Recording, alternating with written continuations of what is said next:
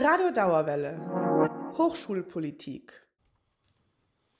So, hallo ihr beiden.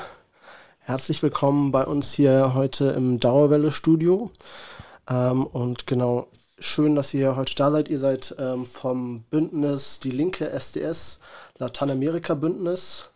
Und ihr tretet zur Stupa-Wahl an, zum Studierendenparlament. Erst einmal eine Frage an dich, äh, Ariane. Ähm, wie seid ihr zum Stupa oder wie seid ihr zum SDS gekommen oder wie bist du zum SDS gekommen? Mm, also ich bin zum SDS gekommen äh, im Oktober, als ich wieder angefangen habe in Frankfurt zu studieren, äh, weil mir das besonders wichtig war, dass man sich als Hochschulgruppe oder als Individuum in einer Hochschulgruppe eben einsetzt für bessere Studienbedingungen und eben so eine Form von Widerständigkeit gemeinsam entwickelt. Und genau, und jetzt wurde so langsam aus so einem Ich bin beim SDS angekommen, ein Wir. Also wir sind der SDS. Okay, schön. Und Alejandro, bist du auch beim SDS oder beim Lateinamerika-Bündnis? Und wie bist du zum SDS oder Lateinamerika-Bündnis gekommen? Ich bin so bei der Lateinamerika-Bündnis. Äh, wir haben so uns gebaut durch die Versuche, ein lateinamerikanisches Netzwerk aufzubauen. So die lateinamerikanische Vertretung hier in Frankfurt ist ganz schwach, obwohl es gibt viele Lateinamerikaner hier. Wir hatten so bis letztes Jahr gar keine Vertretung in irgendwelche institutionellen Organe, außer einen Sitz in Stube. Jetzt haben wir einen Sitz in der Kommunalausländer-Vertretung. Und durch den Aufbau dieser Netzwerk wollten wir auch innerhalb der lokalen universitären politischen äh, Szene kommen. So dadurch haben wir eine Zusammenarbeit mit den Genossen von SDS geschafft. Äh, und aufgrund so die gute Arbeit sozusagen äh, haben wir gesagt, hey, äh, das hat gut geklappt. Äh, wir hatten so drei Jahre Politik gemacht und bisher hatten wir gar keine so lokale Gruppierung kennengelernt, wo wir so unsere Stimmen gehört haben sozusagen. Äh, so daher haben wir uns so auch entschieden, diese Koalition zu bauen. Mhm. Was ist die Stube? Was, was hast du gesagt? So, die Stube äh, ist, eine, ist außerhalb der Universität. Ist so, so irgendwelche studentische Vertretung, äh, die existiert hier in der Stadtring, aber mhm. die nicht so relevant für den Wahlkampf ist. Okay, okay. Gut, und äh, was ist eure jeweilige Rolle oder eure Aufgaben, die ihr irgendwie beim SDS oder beim Lateinamerika-Bündnis macht? Also, was macht ihr da so? Also allen voran sind wir Genossen. Also mhm. äh, ich würde, also formal stehe ich auf Listenplatz 1 und Alejandro auf Listenplatz 2, aber das ist bei uns eigentlich gar nicht so wichtig. Also wir machen das eben alles im Plenum. Also wir haben von den drei Gruppierungen, die wir sind, Lateinamerika-Bündnis, also Collectivo Antikolonial und Miranda und der SDS, die haben jeweils ihre eigenen Pläne, wo wir quasi auch unsere sonstige Arbeit machen. Und wir haben wöchentlich und eigentlich meistens noch mal einen dritten Termin eben die Bündnistreffen, wo wir eigentlich total äh, quasi mit der Basis gemeinsam unsere Entscheidungen treffen. Also ich würde nicht sagen, dass wir irgendeine spezifische Rolle jetzt haben, außer dass wir jetzt dieses Interview wahrnehmen. Ach so, okay. Und bei dir? Ja, so ich würde sagen, bei uns in der Lateinamerika-Bündnis äh, gibt es genau diese zwei Art von Arbe äh, Arbeiten, was wir so lokal in der lateinamerikanischen Gemeinschaft machen und was wir so gemeinsam, äh, gemeinsam, gemeinsam äh, so mit der äh, lokalen Studierendenschaft äh, schaffen können. so, ich konnte auch nicht sagen, dass es gibt so irgendwelche spezifische Rolle, weil wir versuchen alles richtig kollektiv zu schaffen, indem wir alle teilnehmen. So, wir stehen auch nicht 100% dafür, dass zum Beispiel nur Migranten, nur die migrantischen Probleme sprechen, weil wir es wollen uns auch so mit der lokalen Szene verbinden, damit mhm. wir so eine gemeinsame Stimme haben, sozusagen. Mhm. Okay. Ähm, gut. Ja, der SDS ist ja eine parteinahe Hochschulgruppe. Mhm. Ne? Also ihr seid ähm, der äh, Linken angegliedert. Mhm. mhm. Ähm, wie ist das? Wie arbeitet ihr mit der Linken zusammen? Also mhm. ah, also formal sind wir ein Arbeitskreis von der Jugendorganisation Linksjugend Solid, also die kennt man vielleicht. Ähm, tatsächlich ist es so, dass wir eigentlich gar nicht mit der Partei zusammenarbeiten. Also wir sind ziemlich entkoppelt von dem, was auch die Linksjugend macht. Also der Studierendenverband hat ja nochmal auch eine eigene Bundesebene Struktur. Also es gibt eben den Landesverband Hessen, bei dem wir uns engagieren in Frankfurt und eben den, den Bundesverband des SDS. Und eigentlich sind wir tatsächlich einfach, also kriegen wir tatsächlich einfach nur Geld von der Partei, also für Flyerdruck ja, okay. oder so. Also wir sind gar nicht an irgendwelche Inhalte oder so gebunden. Hm, okay. Ja, praktisch.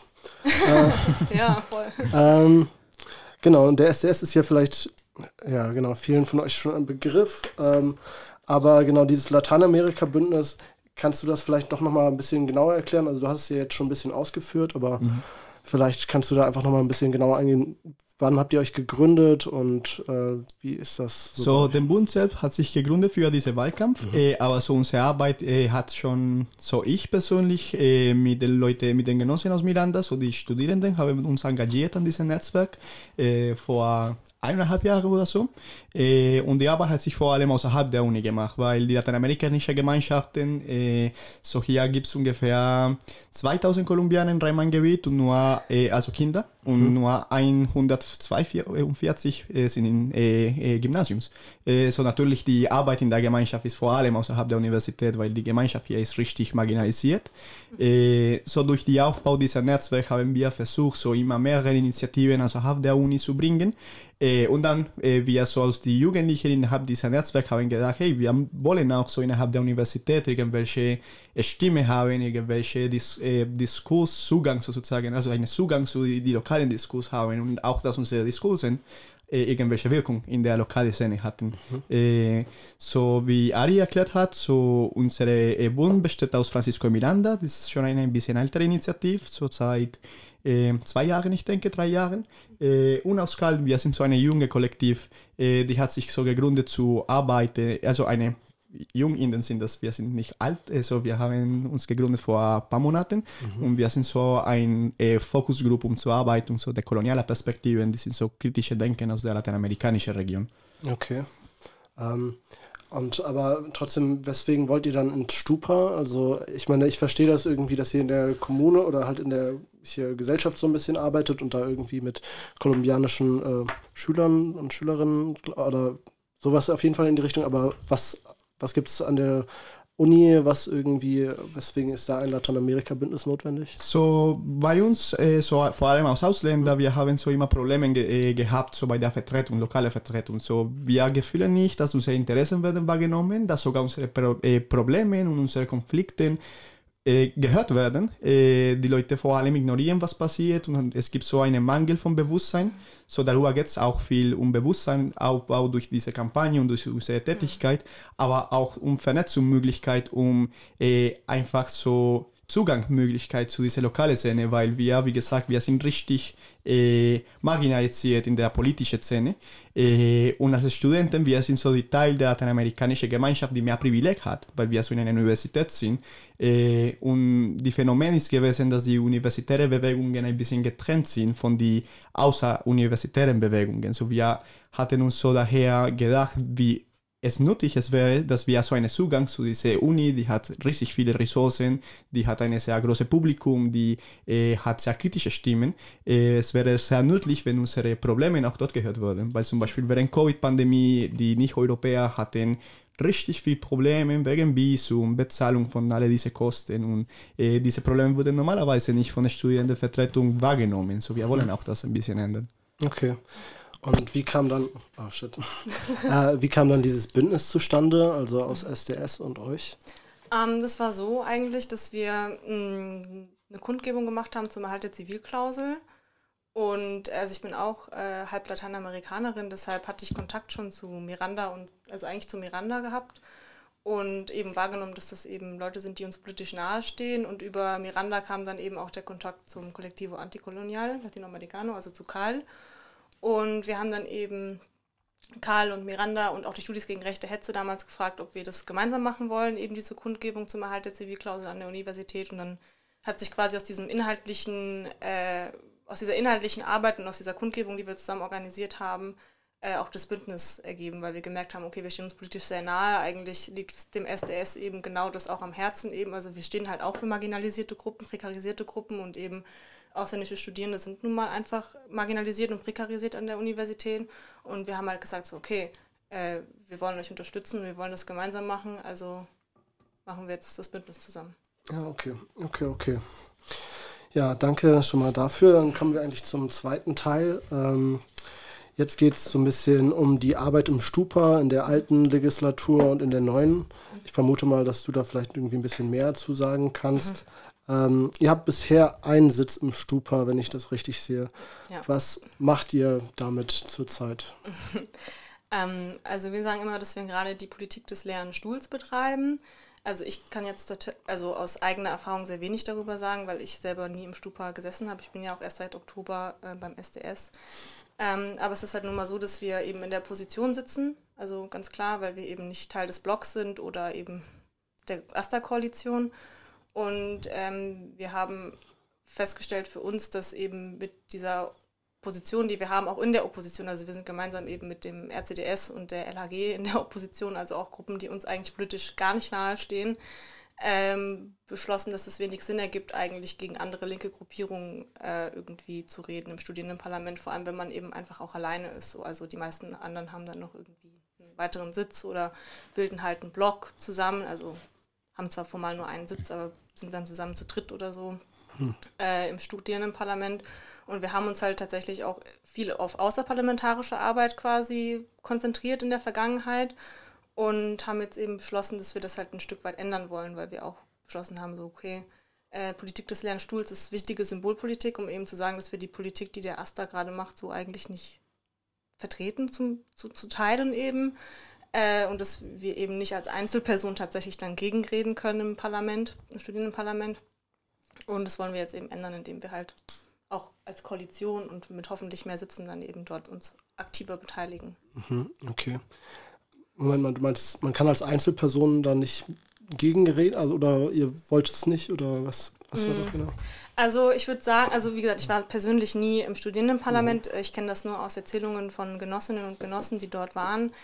Ähm, ich würde sagen, dass im, im Studierendenparlament eine andere politische Kultur herrscht, als wir das beim SDS gewohnt sind, wenn wir unsere Pläne machen oder eben beim Landesverband treffen oder bei Bundeskongressen.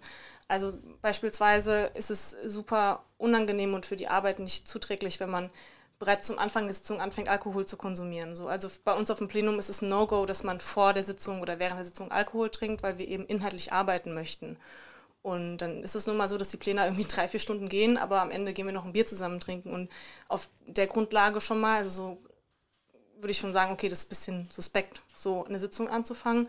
Und dann ist es halt nun mal so, dass wir tatsächlich mit den anderen ähm, sogenannten linken Gruppen einfach nicht gut zusammenarbeiten können. Also die Zusammenarbeit mit uns ist einfach nicht gewünscht. Und ähm, einfach schon jahrelang irgendwie ist da einfach ein, ein Konflikt, äh, den wir versuchen oder versuchen wollen zu lösen im Endeffekt gemeinsam mit den anderen Gruppen. Und dann ist es tatsächlich, als Einzelperson sitzt man ja da, als, als SDS. Man ist weder mit der normalen Opposition, also LHG, RCDS, noch mit den anderen, mit der AStA-Koalition quasi. Und dann ist man wirklich sehr alleine halt einfach. Und dann kann man natürlich die ganze Zeit irgendwie Anfragen stellen oder Anträge stellen, aber dann äh, wird man permanent überstimmt und das ist halt einfach dann brauchen wir diese Ressource, diese Person, die dorthin geht oder auch wir, wir machen das ja als Kollektiv. Das ist ja nicht dann die eine Person, die den Sitz hat, die das macht, sondern wir machen das gemeinsam im Plenum und brauchen wir ja für andere Arbeit, hm. die dann für uns ertragreicher war einfach in den letzten Jahren. Okay. Gut, äh, ja. Ähm, eigentlich hast du da schon was angesprochen, ähm, worauf ich eigentlich auch noch später drauf äh, kommen wollte, nämlich die Zusammenarbeit mit äh, anderen linken Gruppen und sowas. Ähm, woher kommt das, dass ihr so ein, so ein äh, ja, angespanntes Verhältnis zum Aster habt oder irgendwie so, dass es da ähm, nicht so wirklich gut zwischen euch funktioniert gerade?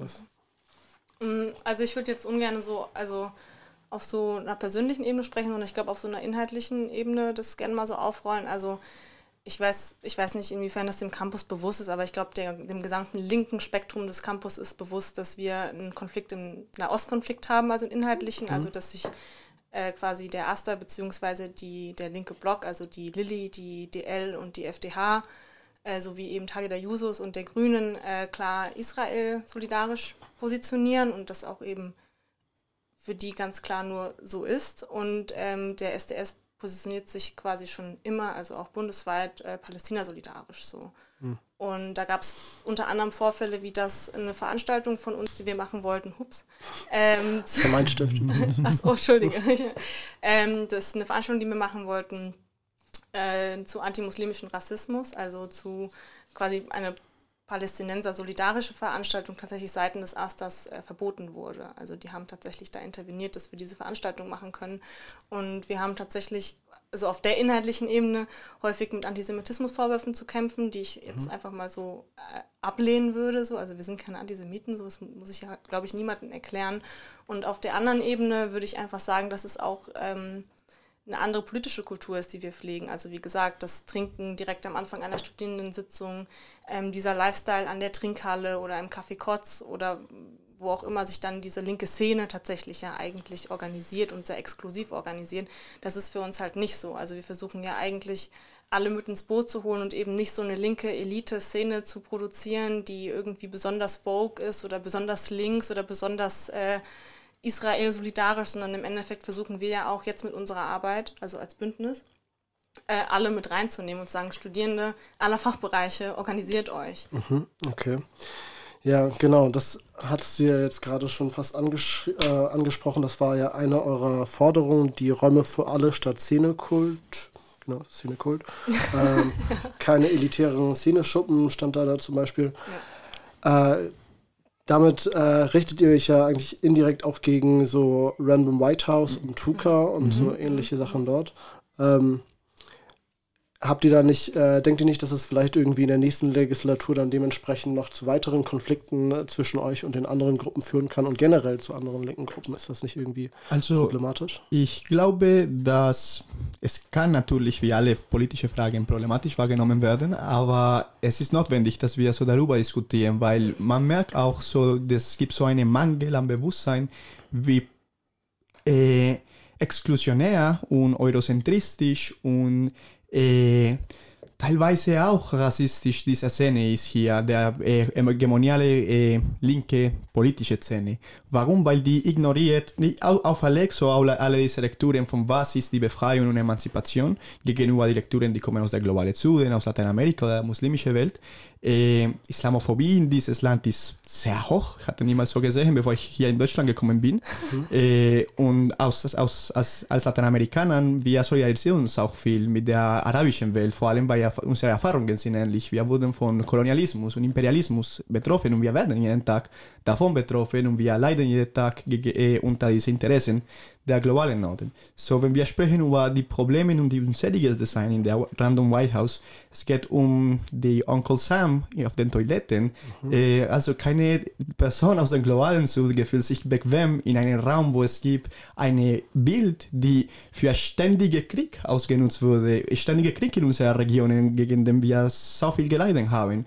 Und so als äh, diese äh, als je mehr wir uns in dieser Szene so quasi äh, mit dem auseinandersetzt haben, desto mehr wir erfahren haben, wie entfremd die sind von den ganzen globalen Konflikten und wie schnell die, äh, äh, die erlegenderen eigene Verständnis von den Problematiken gegenüber die anderen Gruppierungen auf, äh, zu dem Punkt, dass wir uns gar nicht bequem gefühlen, wenn wir haben Probleme bei der Ausländerbehörde äh, äh, oder Probleme bei der Visum oder Probleme bei irgendwelchen Sachen, die passieren. Wir fühlen uns gar nicht bequem, wenn wir uns zu dem nähern. Äh, und wir fühlen uns auch teilweise ignoriert, weil so viele Probleme passieren und wir versuchen zu viel Aufmerksamkeit zu bauen, aber wir kriegen nicht so viel äh, so viel Hilfe, wir kriegen nicht so viel Unterstützung, wir kriegen nicht so viel Empathie. Ähm, wir werden häufig als Normis bezeichnet, was wir nicht, nicht an deren Ästhetik anpassen. Wir werden häufig als äh, sogar Fachos bezeichnen, weil wir einfach andere Lektüren haben von irgendwelchen Problemen und anstatt uns zu hören, die stigmatisieren uns. Und ich meine so allgemein dieser äh, abstrakte Szene.